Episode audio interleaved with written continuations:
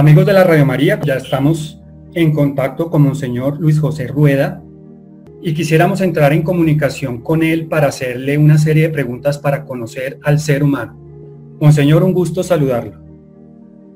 Cordial saludo, Carlos Alberto, y a todos los oyentes de Radio María. Muchas gracias, Monseñor.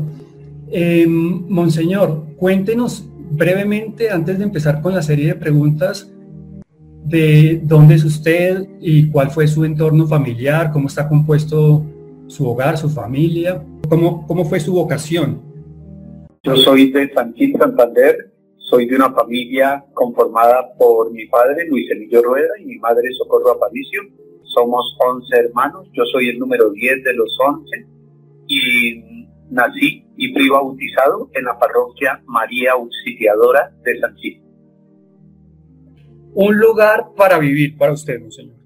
Cualquier lugar del mundo donde podamos orar, donde podamos encontrar la presencia de Dios y donde la Santísima Virgen María, nuestra amada Madre, nos permita sentir que hay hermanos al lado para servirles.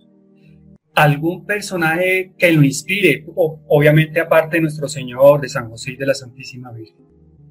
Me gusta muchísimo San Agustín de Hipona, me gusta muchísimo San Pedro Claver y me gusta muchísimo la Madre Teresa de Calcuta. Muy bien. Lo primero que usted se fija en una persona cuando la conoce. Ver que en sus ojos manifiesta que hay un camino, que hay una esperanza. Ser capaz de escuchar la historia de esa persona para poder valorar su historia sabiendo que es hijo de Dios. ¿Cuál es su mayor manía o vicio? ¿Comerse las uñas o algún tic? Bueno, yo creo que una manía es estar eh, buscando que las cosas que hacemos queden correctamente hechas. En los textos los reviso y vuelvo y los reviso y a pesar de eso pasan errores, pero es como una manía de estar revisando lo mismo que se escribe, los textos y lo que se publica. Un animal con el que se identifique, monseñor. Los caballos. He montado mucho a caballo y he servido y los caballos pasan por trochas durísimas y he pasado por pantanos y por pedregales y por espinos y los caballos son muy nobles. El momento más embarazoso de su vida hasta ahora. Cuando empecé eh, como párroco hace 30 años, iba yo de Puente Nacional a Albania, que era mi parroquia, pero el párroco se retrasó varias horas, como cuatro horas, y llegó muy tarde a entregarme el carrito, el vehículo, eh, para irme hacia la parroquia y yo apenas apenas iba a manejar por primera vez y llevaba a mi padre, a mi madre y un sobrino y se me apagó el carro como a las 7 de la noche y tuve que esperar hasta que llegó un camionero que me ayudó a prenderlo y a ponerlo en marcha. Fue un momento muy complicado, sudé mucho y sufrí. Monseñor, si usted se ganara la lotería acá en Colombia, es el baloto, si se ganara la lotería, ¿en qué invertiría ese dinero? Yo creo que hay unas obras sociales que son muy secretas como el Cotolingo, que atiende enfermos, eh, niñas enfermas de parálisis cerebral. Y hay muchas personas en las, con las cuales he trabajado en la vida que pasan momentos difíciles. Yo vería la manera de ir compartiendo con ellos, porque realmente no me interesa guardar dinero para mí, no me da la felicidad. ¿Qué es lo que más le molesta de una persona? Mm, varias cosas, pero trato de tener paciencia primero que sean agresivos con los más pobres, que sean despectivos con el que llega y está de pronto mal vestido o no sabe expresarse bien y no lo traten con cariño, no lo traten con respeto. Eso me molesta bastante. ¿Qué es lo más raro que, usted sabe hacer? Lo más raro que yo sé hacer es posiblemente enchapar al estilo antiguo, un baño, un piso, que era el enchape pequeñito que venía de 11 por 11 y ubicarlo bien, que quede a plomo y a nivel y que quede bien alineado. Monseñor, ¿usted se enamoró alguna vez cuando joven? Sí, y permanentemente. Buena respuesta. ¿Cuál es el carácter de una persona que menos le gusta? Sobre todo la agresividad o el pesimismo. A mí me molesta mucho encontrar una persona que dice no a todo y que dice no se puede, no va a ser posible. Me parece que le está faltando fe, le está faltando esperanza. ¿Qué cambiaría del mundo actual? Poner en primer lugar la vida, la fraternidad y quitar del primer lugar la economía, el dinero, la producción. ¿Cómo es su dormitorio, su habitación? Una cama antigua, muy antigua, un televisorcito sobre una mesa y una silla para sentarnos, con un crucifijo y una imagencita de Nuestra Señora de Fátima. Y bueno, le agregaría ahí en la mesa de noche. En la mesa de noche tengo, estoy mirando desde aquí, una jarrita con agua y una lámpara. Y dentro del cajón. Dentro del cajón están algunos documentos como el pasaporte, unas pastillas para el dolor de cabeza y el Bipaporú. Eh, monseñor, tres cantantes colombianos de música secular, no de música religiosa que le guste. Me gustan mucho las canciones de Cepeda, me gustan también mucho las canciones de Juan, pero mm, hay también algunos cantores vallenatos que tienen unas canciones muy bonitas y me gustan mucho las composiciones de Jorge Veloz. ¿Qué es lo que más le gusta de su personalidad? que soy capaz de adaptarme, Dios me ha dado la gracia de adaptarme a las situaciones del ambiente, soy capaz, como diría San Pablo, de vivir en abundancia y en escasez. Monseñor, ¿cuál es su libro favorito y para no limitarlo en la respuesta, la literatura favorita? Pues a mí hay varios libros que me gustan mucho, mucho y que me han ayudado mucho. Por ejemplo, El viejo y el mar. Me gustó muchísimo, me parece que es una lucha por la vida, por la sobrevivencia pero también me ha marcado mucho la lectura de un libro de la Biblia, concretamente, un libro de la Biblia que es el libro de Ruth. Ese libro, por distintos motivos, ha marcado mucho mi vida. Monseñor, su, su comida favorita. Disfruto todas las comidas y las bendigo y las hicieron bien, pero a mí me gusta mucho, por ejemplo, lo que hacen en Santander al desayuno, que es un caldo con huevo y una arepa de maíz pelado. ¿Y los postres? y de los postres me gusta mucho que después de almuerzo me den un poquito de bocadillo veleño con un pedazo de queso. Monseñor, ¿qué es lo que más le gusta o, aprecia de una persona? Eh, el, la dimensión humana, ser capaces de hablar, de sonreír, de compartir, sin mucha etiqueta. Y me gustan mucho esas personas que tienen muchas responsabilidades en la sociedad, pero que tienen un corazón noble y que son capaces de hablar con todos los seres humanos de igual a igual. ¿Cuál es la canción que usted conozca que lo describe a usted? Hay una canción antigua que me gusta muchísimo y es El Profeta. Tengo que gritar, ay de mí si no lo hago. Pero me gusta también una canción que posteriormente salió que habla de eh, me has seducido, Señor, me has seducido, eh, pasaste por mi vida. Y me gusta mucho una canción a la Santísima Virgen María que se llama Hoy he vuelto y que a mi madre la cantaba muchísimas veces. Hoy he vuelto, madre. Hoy he vuelto, madre, a recordar cuántas cosas dije ante tu altar. Monseñor, ¿cuál es la principal locura de evangelización que ha hecho?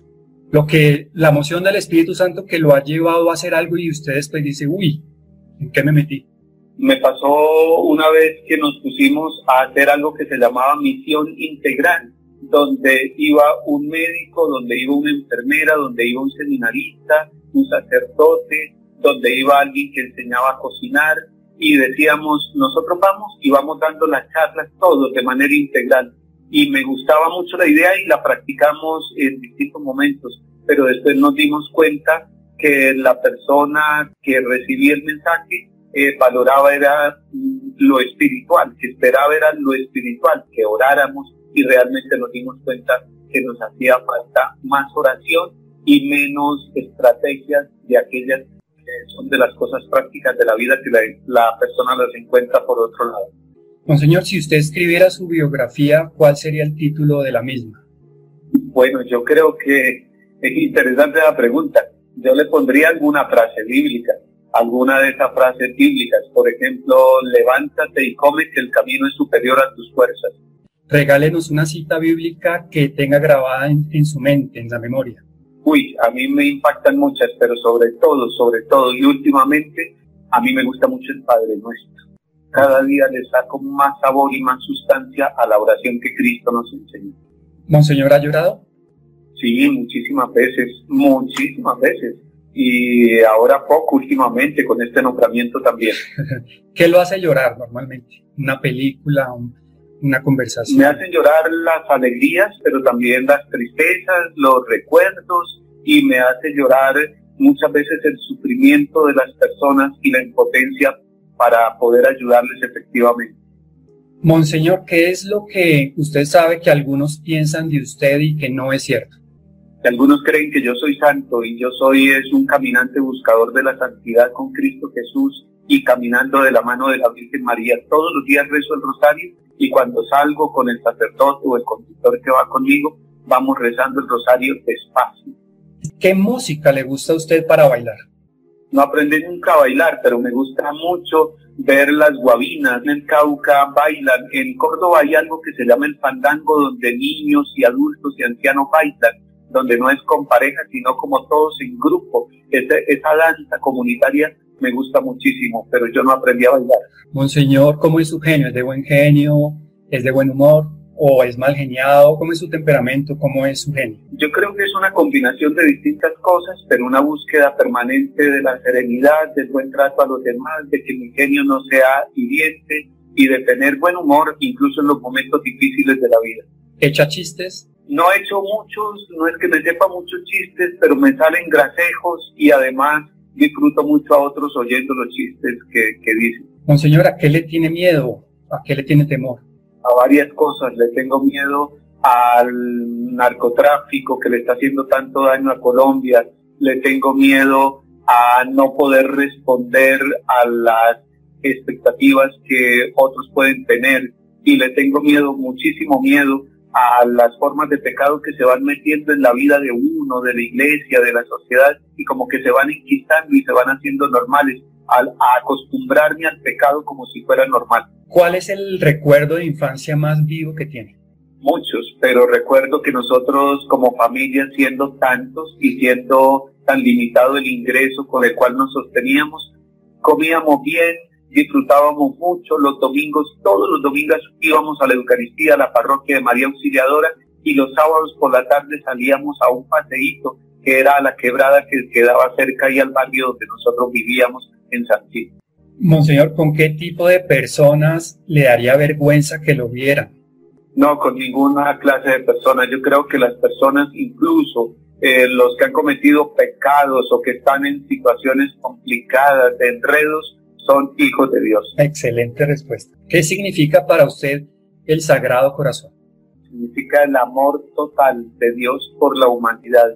Significa la entrega hasta el extremo, hasta la cruz por todos y por nuestras debilidades y por nuestras fragilidades. Significa el amor que lleva a su hijo al sacrificio. Y, y en lo cotidiano de la vida, recuerdo que mi padre ayudó, que trabajaba en construcción, ayudó a construir la capilla del Sagrado Corazón dentro de la catedral y nos enseñó a amar el Sagrado Corazón porque nunca faltó el cuadrito allá en la casa. Allá encontré una imagencita del Sagrado Corazón, una imagen eh, que estaba guardada, la saqué y la puse aquí a la entrada para recordármelo siempre.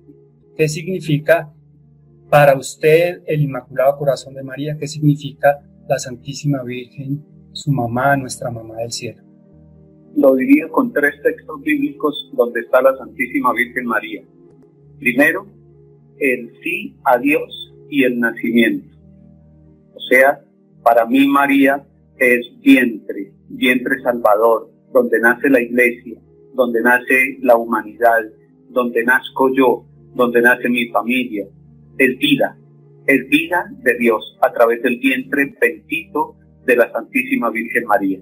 Segundo, María es presencia en familia, y cuando digo familia, la familia de papá, mamá, hijos, pero también la familia de la Iglesia Universal y la familia humana, y lo digo con el texto de las bodas de Caná, donde ella como madre dentro de una casa y dentro de la fiesta de la vida de esa familia encuentra la necesidad de que se ha terminado el vino y entonces ella dentro de la familia es la portadora de la vida y de la alegría y de la misión. Es la misionera que intercede, intercede y nos concede todas las gracias de su Hijo bendito. Y tercero, la Santísima Virgen María es madre junto a la cruz, es madre en el dolor, en el sufrimiento, y la humanidad está sufriendo.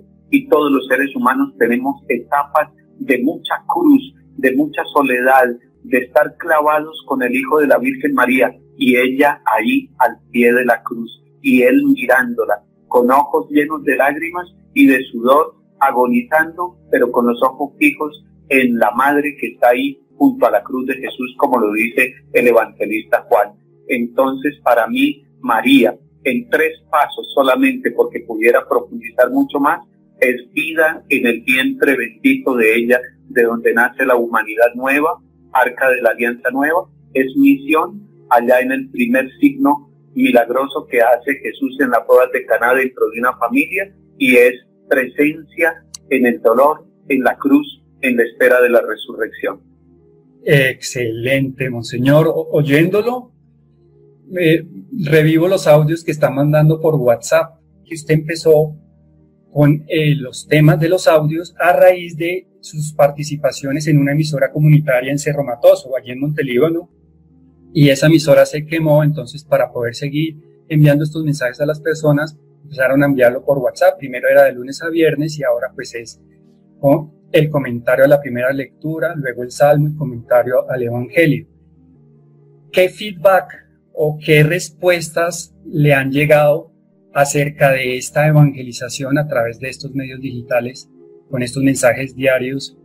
Me llegan muchos muchas voces de estímulo, de gratitud, y uno no se da cuenta a dónde llegan. Y yo quiero compartir que además estos audios eh, brotan de un encuentro con la palabra de Dios eh, cercano todos los días, porque no soy especialista en teología bíblica, mi especialidad no es esa, pero la palabra de Dios se convierte en el camino de luz, de bendición de todos los días, de motivación, para que podamos caminar todos los días. Me alegra mucho escuchar eso y le digo a Radio María que ustedes se convierten permanentemente en la predicación viva de la palabra de Dios y ustedes no saben a cuántas personas se están salvando en cada momento desde que prenden la emisora y siguen trabajando. A Radio María la, consultan y se conectan muchas emisoras comunitarias y hay enfermos que están escuchando los programas, que se están sanando, que se están animando.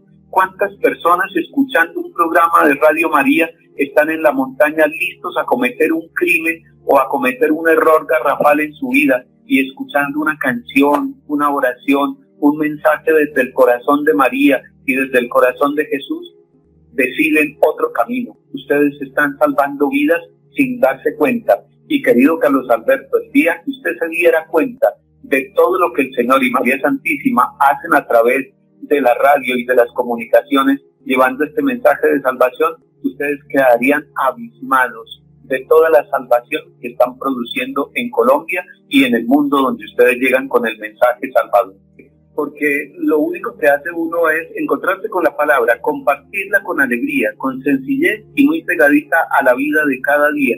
Pero el que, el que lo recibe, lo comparte, se lo manda a alguien que conoce o se lo envía, crea un grupo y lo, y lo lleva a los demás, está haciendo mucho bien y de lo que se trata es de ser sembradores y que el día que llegue la hora de nuestra muerte y que el Señor nos llame, podamos tener todavía algunas semillitas en la mano y que hayamos dicho, Señor, pasamos por la vida sembrando en tu nombre y aún me quedan unas semillitas para que tú la sigas sembrando, Señor. Ya para terminar, Monseñor, una pregunta doble. ¿Qué espera de la Iglesia de Bogotá y qué mensaje le tiene a la Iglesia de Bogotá? Dos cosas. Una, ¿qué espero? Lo primero, espero poder compartir con ellos el camino del Señor, porque de eso se trata. La Pascua es una iglesia caminante, la Pascua que nos está mostrando Hechos de los Apóstoles y el Señor Jesús es un ponerse en camino. Los tres años de la misión de Jesús fue un ponerse en camino con sus discípulos y con la humanidad. La Santísima Virgen María se pone en camino para ir a compartir la alegría y el gozo salvador que lleva en su vientre, que es la alegría de la humanidad toda. Entonces, lo que espero es poder ponerse en camino con sacerdotes, religiosas, religiosos, laicos, movimientos apostólicos, con los medios de comunicación, con los gobernantes, con todos aquellos que viven en Bogotá, con los que creen y con los que no creen, porque hay que caminar con todos para llevarlos al encuentro del único camino de toda la humanidad que es Cristo. Eso espero.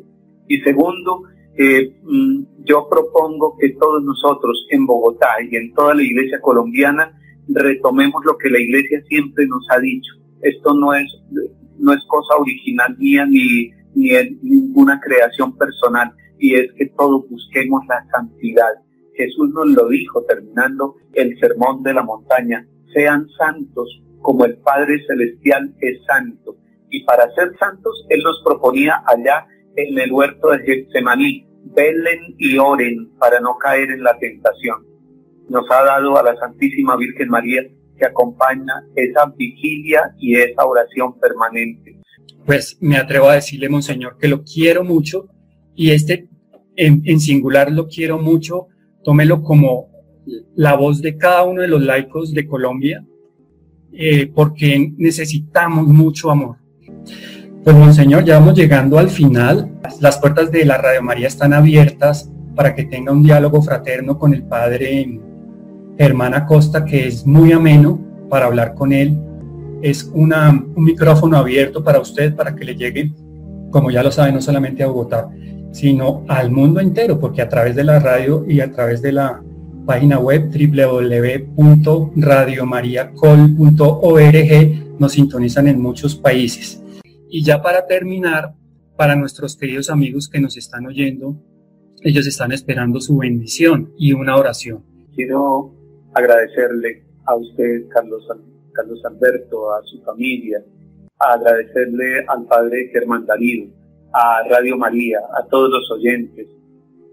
Tomémonos de la mano en torno al Señor, a la Santísima Virgen María, a la humanidad entera especialmente quienes están sufriendo más. Y en este momento de oración quiero primero orar el ángelus y luego el Padre Nuestro. El ángel del Señor anunció a María y ella concibió por obra y gracia del Espíritu Santo. Dios te salve María, llena eres de gracia, el Señor es contigo. Bendita tú eres entre todas las mujeres, bendito es el fruto de tu vientre Jesús. Santa María, Madre de Dios, ruega por nosotros, pecadores, ahora y en la hora de nuestra muerte. Amén. He aquí la esclava del Señor, hágase en mí según tu palabra. Dios te salve María, llena eres de gracia, el Señor es contigo, bendita tú eres entre todas las mujeres, bendito es el fruto de tu vientre Jesús. Santa María, Madre de Dios, ruega por nosotros pecadores, ahora y en la hora de nuestra muerte. Amén. Y la palabra de Dios se hizo hombre y habitó entre nosotros. Dios te salve María, llena eres de gracia, el Señor es contigo. Bendita tú eres entre todas las mujeres, bendito es el fruto de tu vientre Jesús. Santa María, Madre de Dios, ruega por nosotros pecadores, ahora y en la hora de nuestra muerte. Amén. Ruega por nosotros, Santa Madre de Dios, para que seamos dignos de alcanzar las promesas y gracias de nuestro Señor Jesucristo. Amén. Te suplicamos, Señor Dios nuestro, infundas tu gracia en nuestros corazones, para que quienes hemos conocido por el anuncio del ángel el misterio de la encarnación de tu Hijo, por los méritos de su pasión y cruz, seamos conducidos a la gloria de la resurrección, por el mismo Cristo nuestro Señor. Amén. Ahora, fieles a la recomendación del Salvador, y siguiendo su divina enseñanza, como hermanos, como familia, nos atrevemos a decir, Padre nuestro, que estás en el cielo, santificado sea tu nombre, venga a nosotros tu reino, hágase tu voluntad en la tierra como en el cielo. Danos hoy nuestro pan de cada día, perdona nuestras ofensas, como también nosotros perdonamos a los que nos ofenden no nos dejes caer en la tentación y líbranos del mal. Gloria al Padre y al Hijo y al Espíritu Santo, como era en el principio, ahora y siempre, por los siglos de los siglos. Amén. Y que a Radio María, como familia que transmite la buena nueva del Salvador y el amor de nuestra Madre del Cielo, y a todos los queridos oyentes de Radio María, les llegue su bendición en este día En el nombre del Padre, y del Hijo, y del Espíritu Santo. Amén. Amén. Muchísimas gracias, Monseñor, y de parte de nosotros, los oyentes de Radio María, los programadores, las directivas, el Padre Germán Darío Acosta, como hijos, bendiciendo también a sus padres. Monseñor Luis José, en este momento reciba la bendición especial, maternal, amorosa y protectora de la Santísima Virgen María. Esta bendición le llegue a usted en el nombre del Padre, también en el nombre del Hijo y por supuesto en el nombre del Espíritu Santo, que así sea. Amén. Amén. Dios lo bendiga, Monseñor. Muchas gracias y quedamos con María, la Madre de Dios, con Jesús, con San José, con la familia de Nazaret. Un abrazo bien grande. Dios le pague, Carlos, muy amable. Muy amable. Hasta luego, Monseñor. Gracias.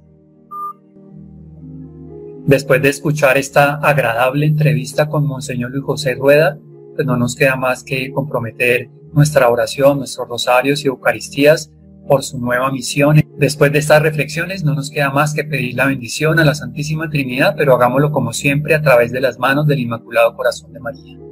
Por eso a ella le decimos, Dulce Madre, no te alejes, tu vista de nosotros no apartes. Ven con nosotros a todas partes y solos nunca nos dejes. Y ya que nos amas tanto como verdadera Madre, haz que nos bendiga y nos proteja el Padre, el Hijo y el Espíritu Santo. Amén. Quedamos con Jesús, José y María, la familia de Nazaret. Dios los bendiga. Adiós María, una señal de amor.